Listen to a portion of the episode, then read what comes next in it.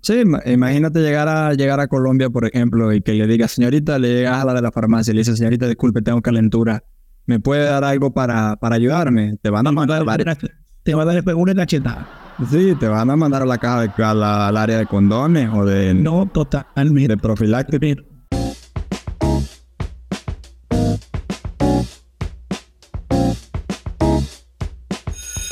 Buenos días, buenas tardes, buenas noches, todo dependiendo de la hora en la que nos estén escuchando, mi gente. Qué grato placer volver a estar aquí con ustedes. Gracias, gracias, gracias por acompañarnos a este paro de individuos, Compañía Anónima Podcast. Desde este lado del micrófono se encuentra Christopher Mujica y desde aquel lado está Gerardo Moronta. Cuéntame, Jerry, cómo están las cosas. Hoy tenemos un capítulo muy interesante y hoy los saludo diciendo muy buenas noches, Santiago de Chile. Muy buenas noches, Ciudad de México. Hoy cambiamos el horario. Dejamos de estar en un horario infantil. Estamos en un horario adulto, pero no con censura de igual manera. No, sin lugar, sin, lugar a dudas. El respeto y la cordura son bases fundamentales y bases filosóficas de este podcast y no escucha con sus hijos, puede seguir adelante sin ningún tipo de, de nervios, sin ningún tipo de, de, de miedo, Aquí eh, no tenemos esos niveles que tiene Netflix de, tirarse lo que le salga a ellos del la... Cuéntame, Jerry, ¿de qué se trata el capítulo del que vamos a dar? A pesar de que el español o castellano es la cuarta lengua más hablada del mundo, con más de 548 millones de hispanoparlantes, sus diversas expresiones coloquiales, según el país donde te encuentres, la convierten en una de las lenguas más complejas de hablar. Al encontrarnos la misma expresión con significados diametralmente diferentes. Acompáñanos a descubrir lo fascinante de estas expresiones en tu podcast Compañía Anónima en el capítulo de hoy que se llama Entre comillas. Entre comillas, entre panillas, entre cuates, entre brothers, eso es lo que nosotros queremos dar a entender en este capítulo, en este episodio del día de hoy. Que aunque lo digamos de distintas maneras, siempre va a haber un solo significado.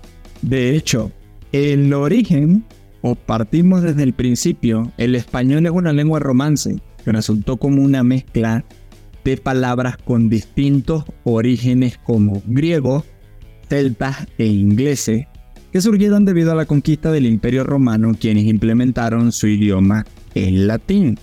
La colonización y la conquista de América expandieron el idioma por la mayor parte del continente americano.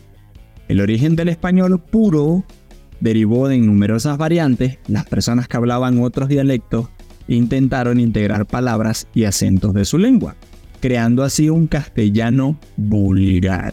De hecho, te comento así, como empezando con anécdotas, recuerdo yo que en una ocasión estaba hablando yo con un caballero de nacionalidad española y yo le dije, no, es que yo hablo español. Y me corrigió y me dice, no, tú no hablas español, tú hablas castellano. Castellano. Por el día de Castilla, correcto. Hicimos la tarea. Sí, sin duda, sin duda. Aquí, aquí hacemos la tarea, aunque siempre es importante decir y comentar que a pesar de que no somos especialistas de un tema o, hemos obviado el hecho de hablar de nuestros temas de especialidad, porque si somos especialistas en diversos temas, saludos de aquí cordiales a los haters, porque ellos también tenemos que saludarnos y tener un espacio en nuestro corazón. Bueno, me voy porque llegaron los haters. Bye. Es importante mencionar que desde este podcast lo que hacemos es un acompañamiento, una opinión eh, muy personalizada sobre algo que consideramos o creamos. Respetamos. Aunque no seamos profesores de castellano, por lo menos sabemos hablar castellano. ahí sí podemos ser especialistas. Algo, algo interesante, no sé si tuviste la oportunidad de leer el libro Historia del Zulia. El Zulia, para toda nuestra comunidad hispanoparlante, es el estado de donde Christopher y yo venimos, aunque les tengo un dato cultural histórico. Eh, Christopher, a pesar de que se identifica como maracucho, los maracuchos no lo reconocemos como maracucho de origen. Nací en Maracaibo, yo nací en Maracaibo y nací en el estado Zulia, pero me llevaron mis padres a vivir a otro estado, en el estado de Aragua. Quizás de pronto por eso se mezcla un poquito un acento de otra región de, de Venezuela. Pero creo que aquí a- aplica la canción de Waco. Cada región tiene sus cosas sabrosas. pero totalmente, bro. Mira, me, parece, ahorita que tocaste el tema de lo del Estado Zulia, comparándolo con, y obviamente esto es una parte en la que quizás se van a sentir más identificados los venezolanos más que las de personas que nos escuchan de otros países, pero doy como un dato curioso la complejidad. Si en algún momento alguien que nos esté escuchando quiere hacer la tarea y quiere escuchar un himno regional o estadal complejo y complicado a nivel poético, escuche el himno del Estado Zulia. No me voy a poner a captarlo aquí en esta ocasión porque van a decir, sí, cuando intenté decir que salió uno del supercalifragilístico espialidoso, ahí va a salir la parte pero, pero Matrix, la parte del 3.0 del supercalifragilístico. Y que yo en mi mente estaba Uruguay, Paraguay, Venezuela, Guatemala. Son hermanos soberanos de la libertad. Es la única parte que me acuerdo de esa canción. Ese es el himno de, del himno de la América.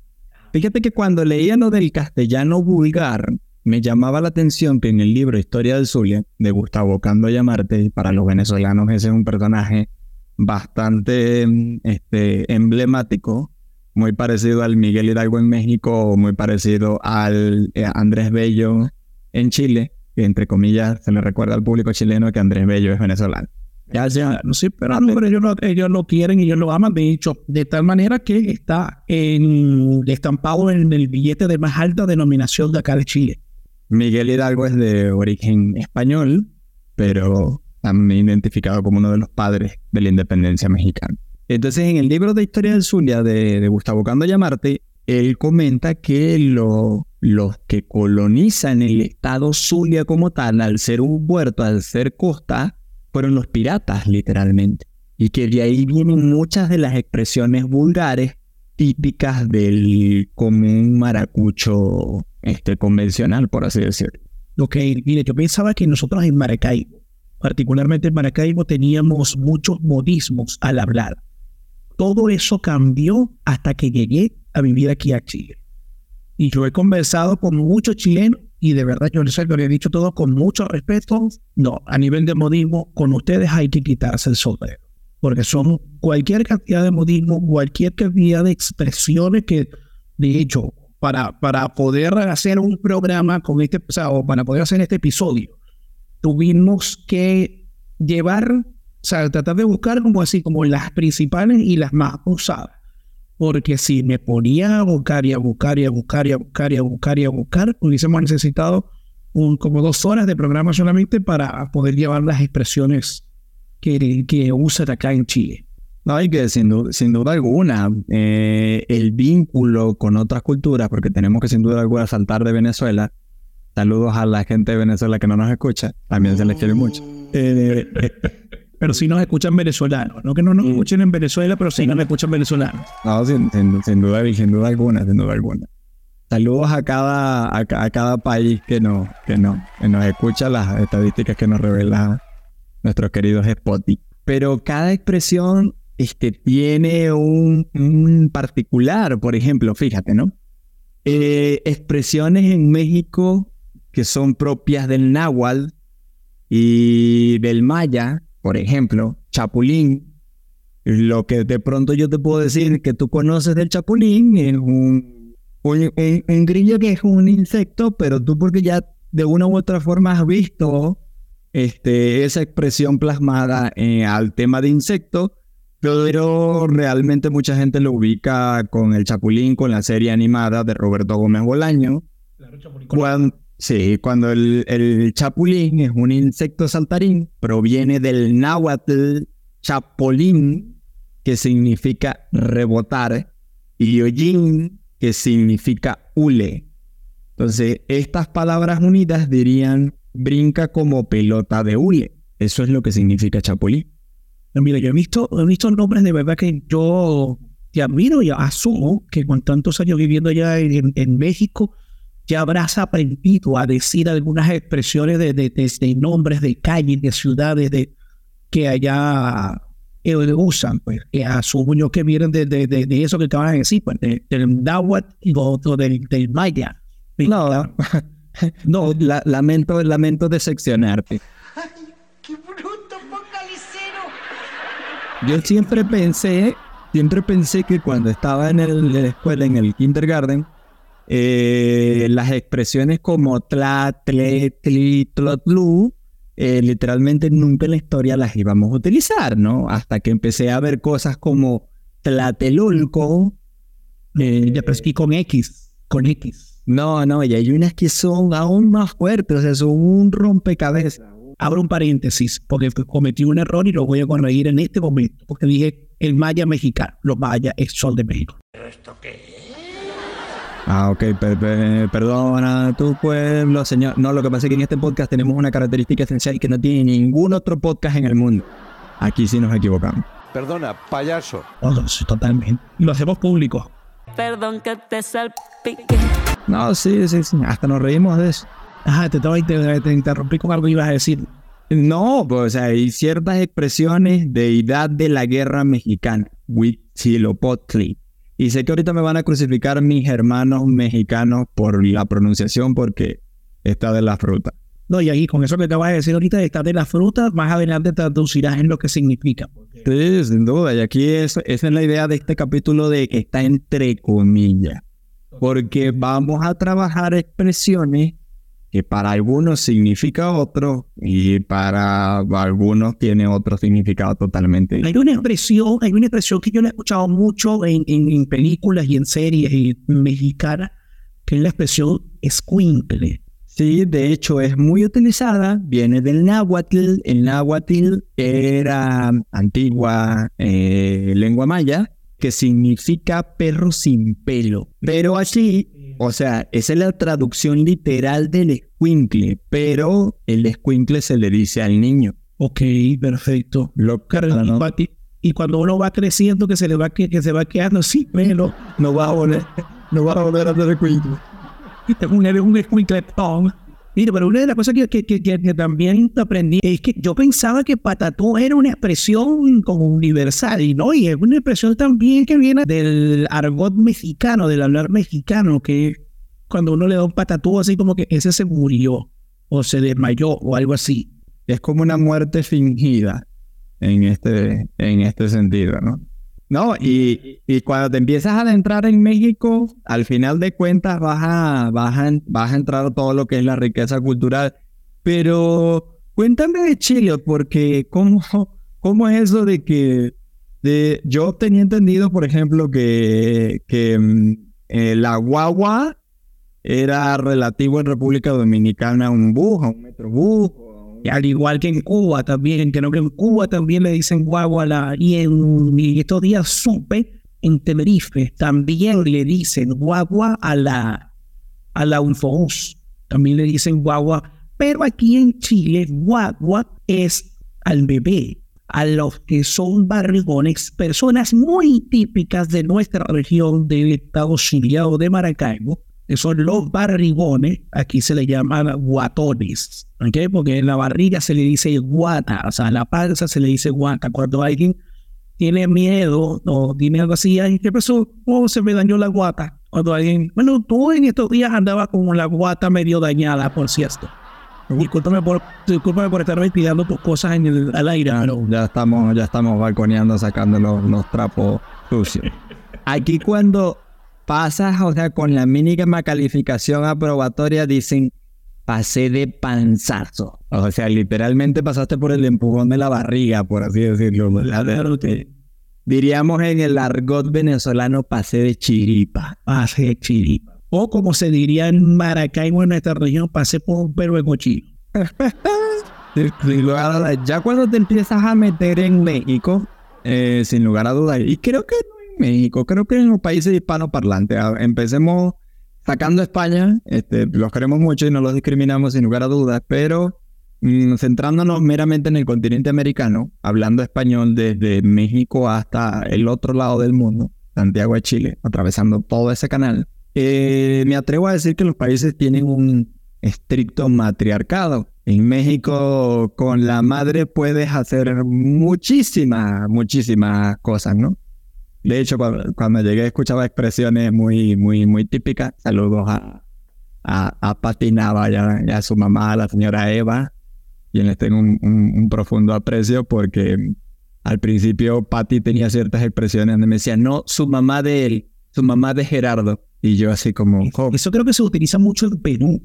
Creo que el peruano utiliza mucho de algo que de pronto para nosotros podría parecer redundante, pero es, pero es algo que es para ellos normal. Entonces, hablando de, la, de las madres, por ejemplo, aquí eh, con la madre, con la, tu señora madre, podemos hacer múltiples, múltiples expresiones, partiendo del punto que hay una expresión muy típica que es no tener madre.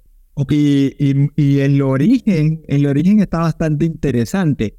Cuando se utiliza la expresión de no tener madre, es porque se hace mención a que al tú estar pequeño no tuviste madre, entonces no tuviste la suficiente educación.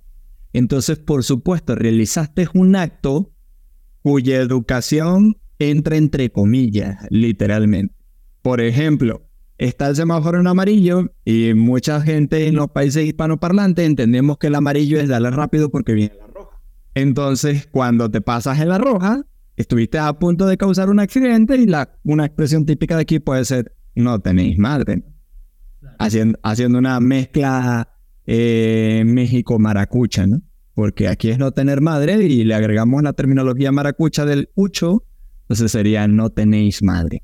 Mira, aquí me pasó algo cuando yo estaba recién llegado, cuando estábamos recién llegados, que yo cuando venía para acá yo dije, bueno, que sí, siempre escuché la cuestión de que era complicado entenderle al chileno, porque, y no es una expresión mía, pido, pido disculpas si de pronto puedo ofender a alguien que escuche esto, pero esto me lo dijo precisamente un, pro- un profesor de la, Universidad de Chile. Me dijo "Es que nosotros no hablamos castellano, nosotros hablamos chileno.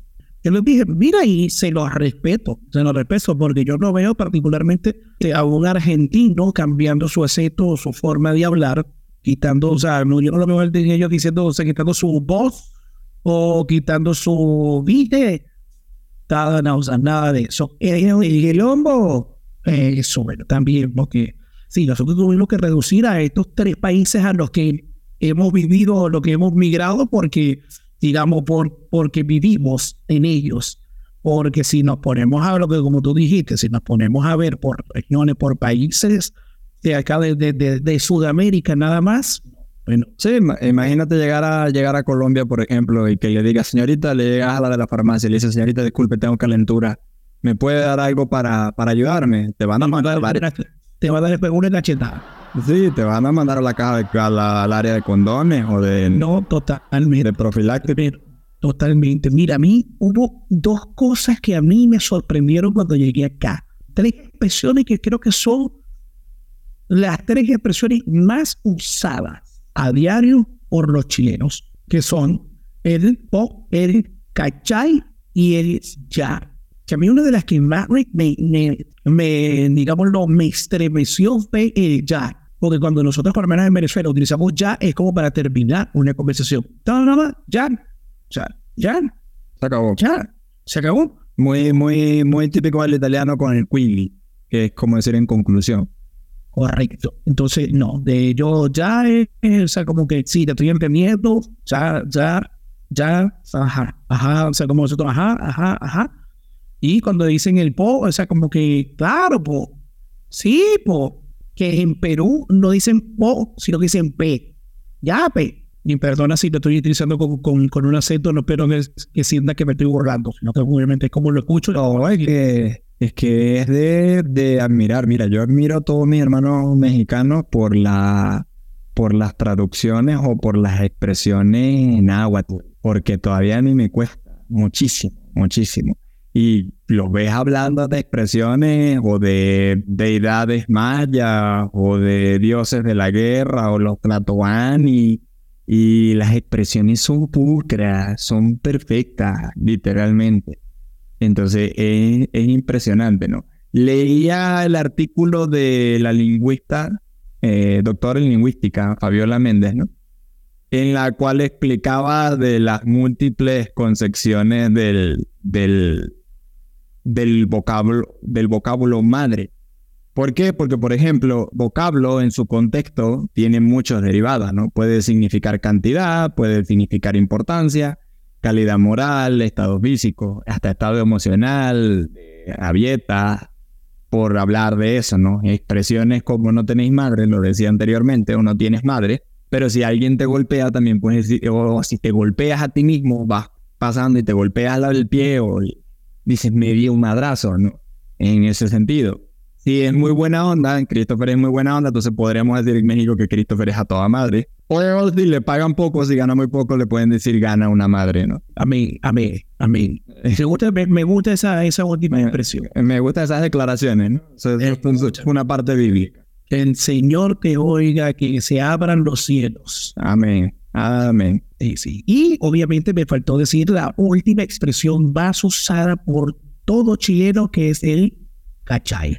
Yo creo que el cachay es emblemático. Eso es como para nosotros decir, o sea, o sea ¿me entiendes? O, por lo menos para nosotros los, los, los de Maracaibo, los maraínos, decir él, ¿me entendés? Oh, Entonces, mira, yo voy a hablar una anécdota que me ocurrió junto con mi esposa. Estábamos aquí, nosotros recién llegamos y nos fuimos a hacer compras a un mercado popular de acá, un mercado de Franklin, y fuimos un día a hacer, a hacer compras y estábamos andando por los pasillos del, mercado y yo veía a mi esposa, pero con una expresión en sus ojos. Mi esposa es de por sí de ojos expresivos, pero los tenía más expresivos de lo normal. Y un momento que yo me agarré, me la acerqué y le pregunté, ¿qué pasó, amor? ¿Qué tiene? ¿Qué te pasa? Y me dice, amor, ¿tú le estás entendiendo?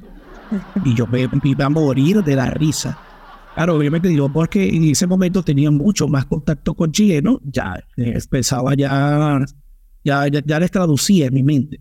Y creo que, no sé, aquí hago un paréntesis en esta parte, creo que eso también es algo que ocurre en todos los países, que lo que de pronto podríamos llamar en Venezuela, eh, utilizando expresiones de eh, ese tipo de personas que hablan de esa manera, que podríamos llamar como lo que se llamaban antes los Jordan, podríamos hoy en día lo que le llaman los boletas, cualquier cantidad de expresiones de, de que se le puede hablar, aquí se le llaman los flights, los flights.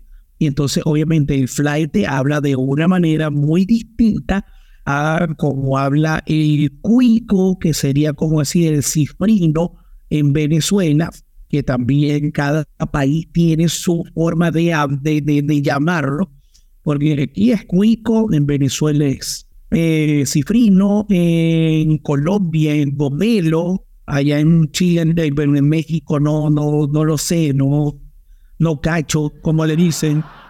En México hacemos referencia a una fruta, son los fresas.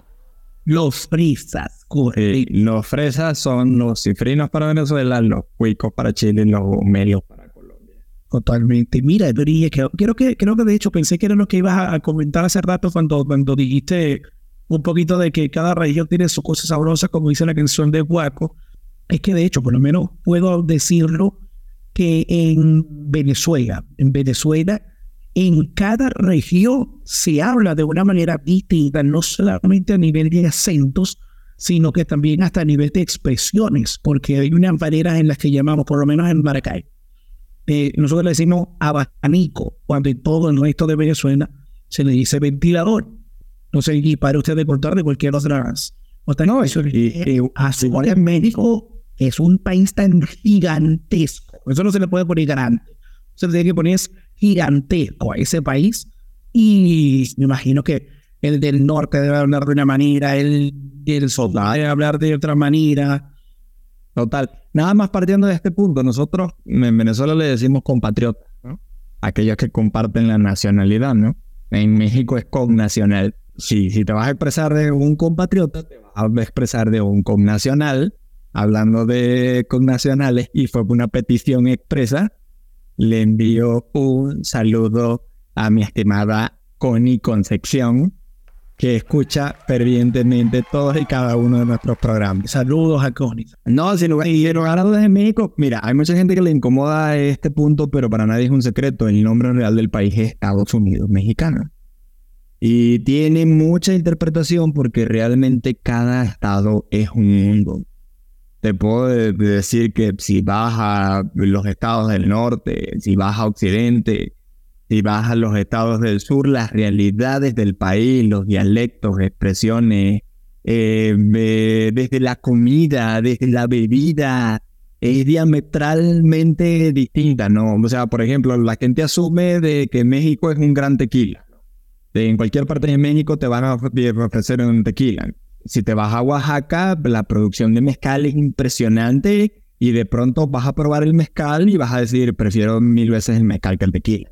Y obviamente de gustos y colores no han escrito los autores. Pero bueno, está bueno. Y también se aprovecho la oportunidad de enviarle saludos a, a un amigo que fue que me ayudó, un chileno que quiero muchísimo, que se llama Fernando, que es un gran pana, gran panita que, que me ayudó en el tema de las expresiones chilenas, porque, o sea, las expresiones que, yo las escucho, pero yo digo, o sea, como que ya va. Necesito traductor, ¿dónde está Google Translator? No, no aparece. Me sale así, papá no aparece, papá no aparece, papá no aparece.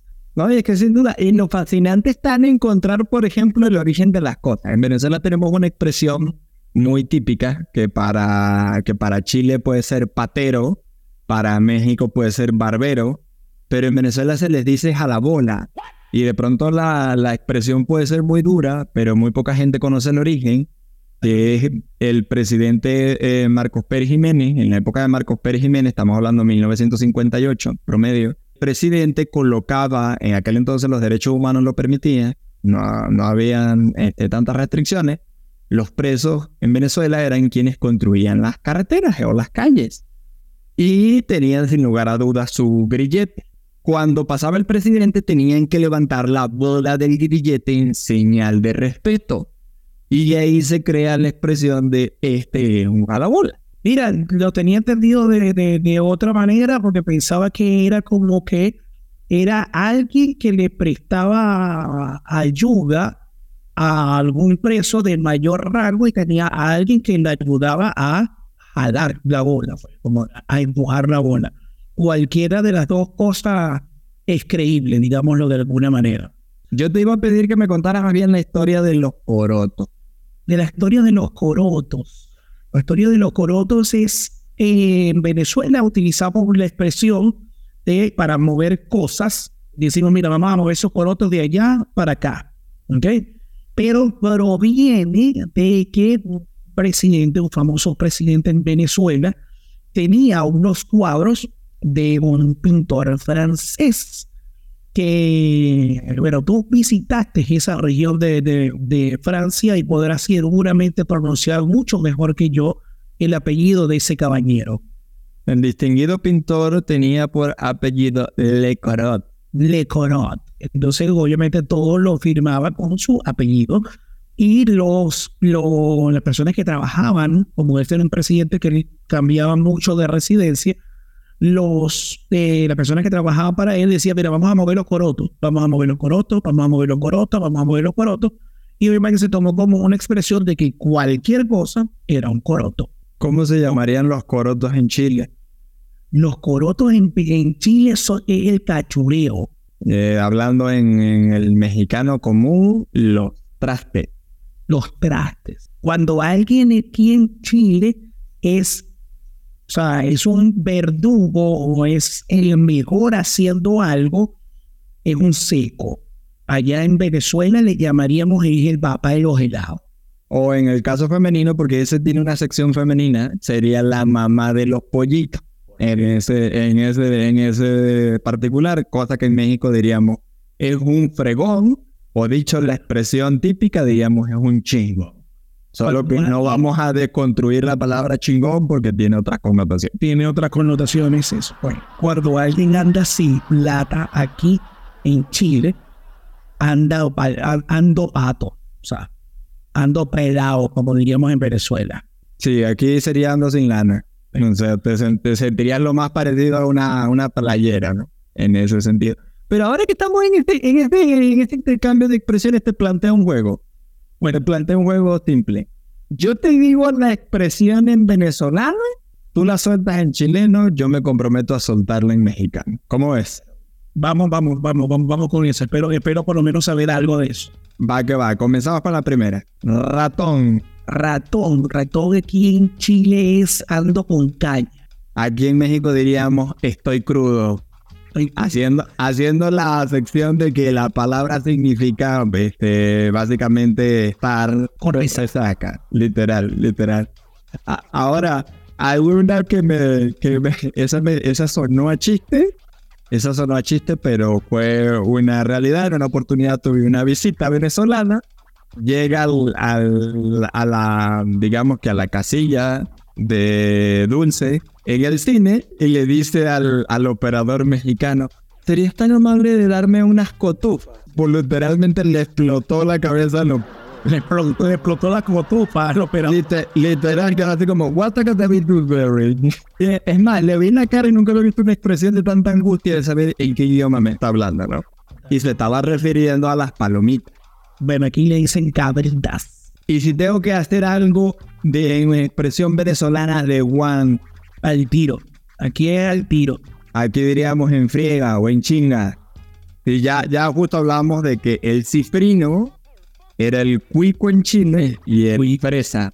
Pero te tengo una bomba de las bombas. ¿Cómo llamaríamos a un catire en Chile? Rubio, rubio. Creo que, creo que es el país donde más lo utilizan a nivel genérico o con el término correcto. Con el término correcto, pues en México le diríamos güero. El güerito. El güero, literal. Dicho en Venezuela, el catire. El catige. ¿Cuál otra? ¿Cuál otra? A ver si te la respondo. A ver, franela. Polera. No, Polera. Y cuando, y cuando llego uno a cinco, porque casualmente tengo puesto ahorita un abrigo con, o sea, un abrigo con capucha, es un polerón. Ah, no, aquí le diríamos a ese, le diríamos sudadera.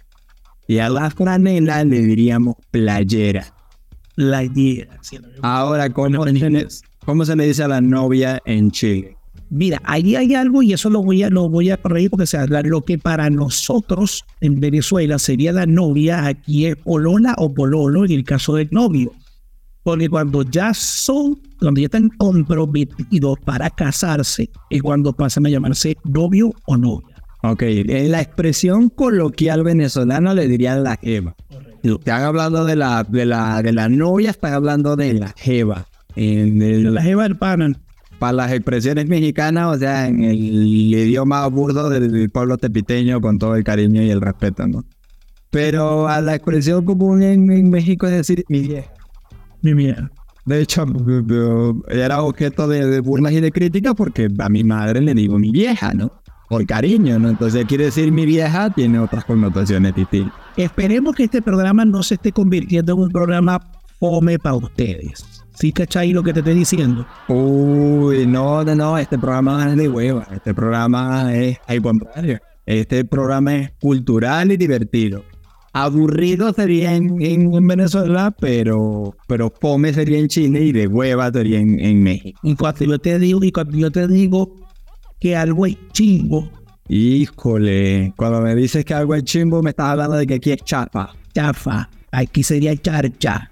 Sí, algo que no es, que no es original, que no es de- no tiene la calidad, este, digamos que completa, por así decirlo. Me- Ahora, no puedo ser Calvin Clayson. Calvin Clemson. Ahora el y mencionas o explicas qué es la bombilla, te puedo decir que para aquí en México le decimos poco, pero no es lo que estamos pensando. ¿Qué es la bombilla en Chile? La bombilla en Chile sería, creo que el popote en México o el pitillo en Venezuela. Que si diríamos pitillo en colombiano sería otra expresión de, Epa, de, tensureide. ¿Y qué pasó, chamo? Aquí sería ¿qué onda cuate o qué onda carnal? Aquí sería cabro. Aquí sería cabro. Y si fuese un niño, sería un cabro chico. Tengo el anécdota de, un amigo que escuchó que, que, que una persona estaba llamando a su vida, pero no eran los cabros esos. Y este amigo obviamente escuchó otra expresión totalmente distinta y dijo, pero ¿cómo se le ocurre? Porque era o es un líder de la iglesia y él se escandalizó porque dijo así como que, pero ¿por qué mi líder está llamando así a sus hijos? Después tuvieron que decir, no, ya va. Le dijo fue cao. No le dijo otra expresión porque él sí sabe que esa expresión es una grosería. Solo que tú lo escuchaste de mala manera. Aunque te diría que en México tiene otras connotaciones totalmente distintas. Pues entiendo que en Venezuela sí es fuerte y restringido. Pero te preguntaría, Cris, ¿con qué te quedas?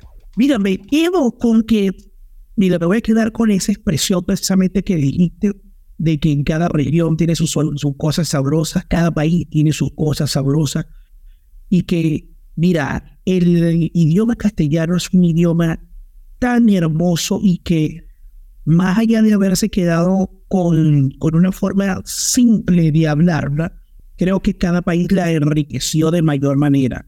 Complicándola, sí, definitivamente complicándola en, en, en su forma de hablar, porque digo yo que a veces en un mismo país como la escuché una vez en un chiste decir de que los políticos necesitamos traductores en nuestro propio idioma. También a veces los que hablamos de este hermoso idioma castellano necesitamos traductores en nuestro propio idioma.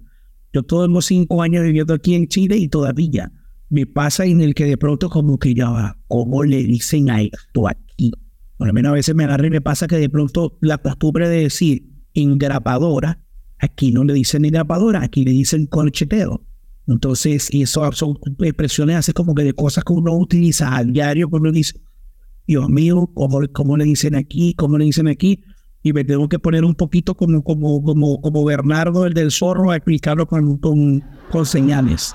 Entonces, pero es verdad que si hay algo que yo le doy gracias a Dios es haber nacido o haber tenido el castellano como mi lengua materna no lo pongo, pero en ninguna duda, con ninguna duda. Es verdad que amo, amo hablar este idioma. ¿Con qué te quedas tú, Jerry? Yo me quedo con la tarea, con haber hecho la tarea de este, de este capítulo que estaba bastante divertido. ¿no? Lo primero es que eh, los cuatro primeros idiomas hablados en el mundo, en este orden, inglés, mandarín, ¿cuál es el tercero? Me lo dejo de tarea. Y alemán.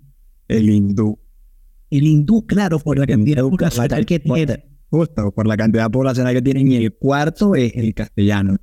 Pero, pero me quedo como, como René. René, el de calle 13, ¿no? Somos hijos de muchas madres, pero aquí solo hay hermanos.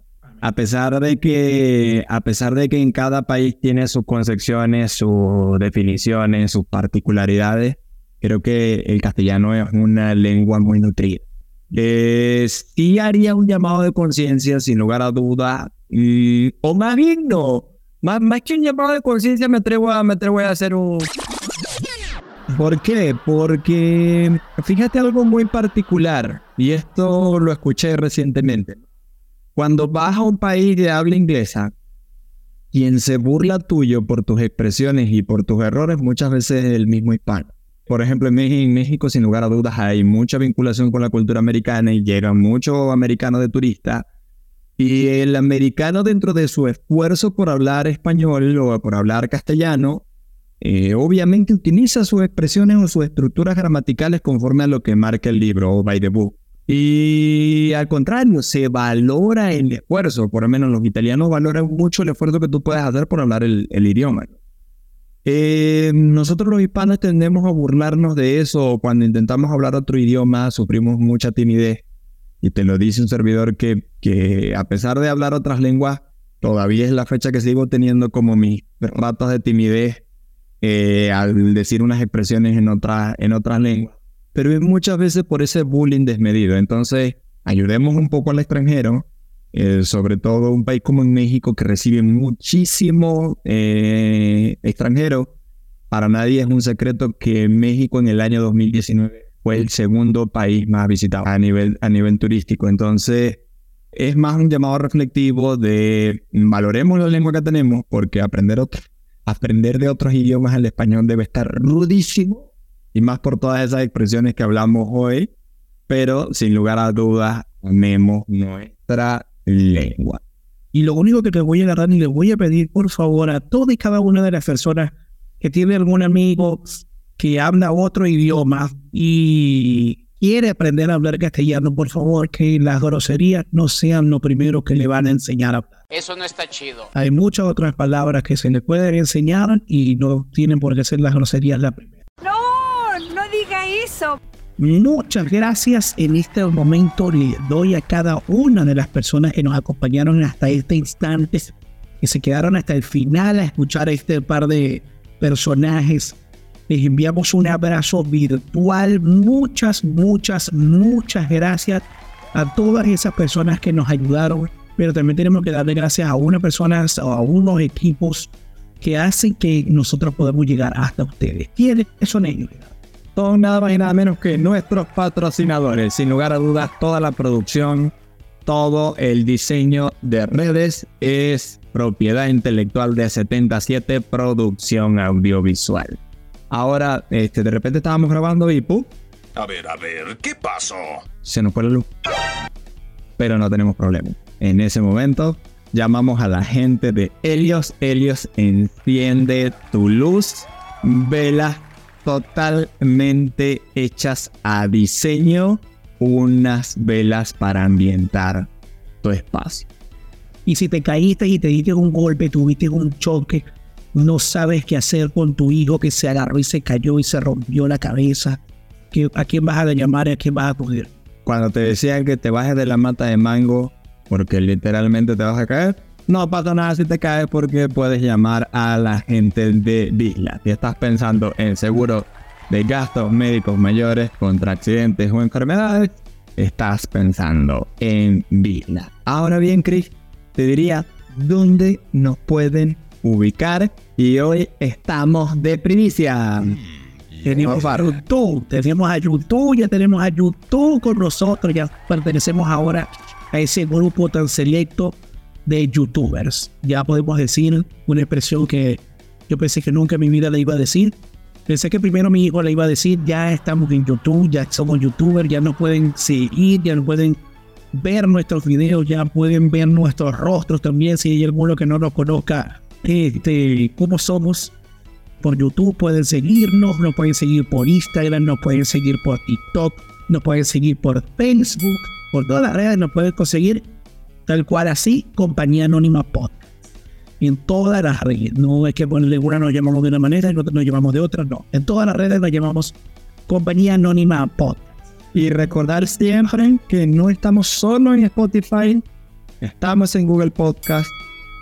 ¿Dónde más estamos? Eh, estamos en Apple Podcasts, también estamos en Castros también estamos, estamos en, en donde quieren ustedes escucharnos, nos pueden escuchar, nos pueden escuchar si agarran así, van para la playa, levantan un caracol y nos escuchan con el sonido y el fondo del mar, ahí también nos van a escuchar. Ya estamos como el pimentón, estamos en todos los vicios. Como los pequeños también en todas las fiestas. Si no saben qué es el pequeño, hagan la tarea y búsquenlo también. Ese quedará para otro capítulo.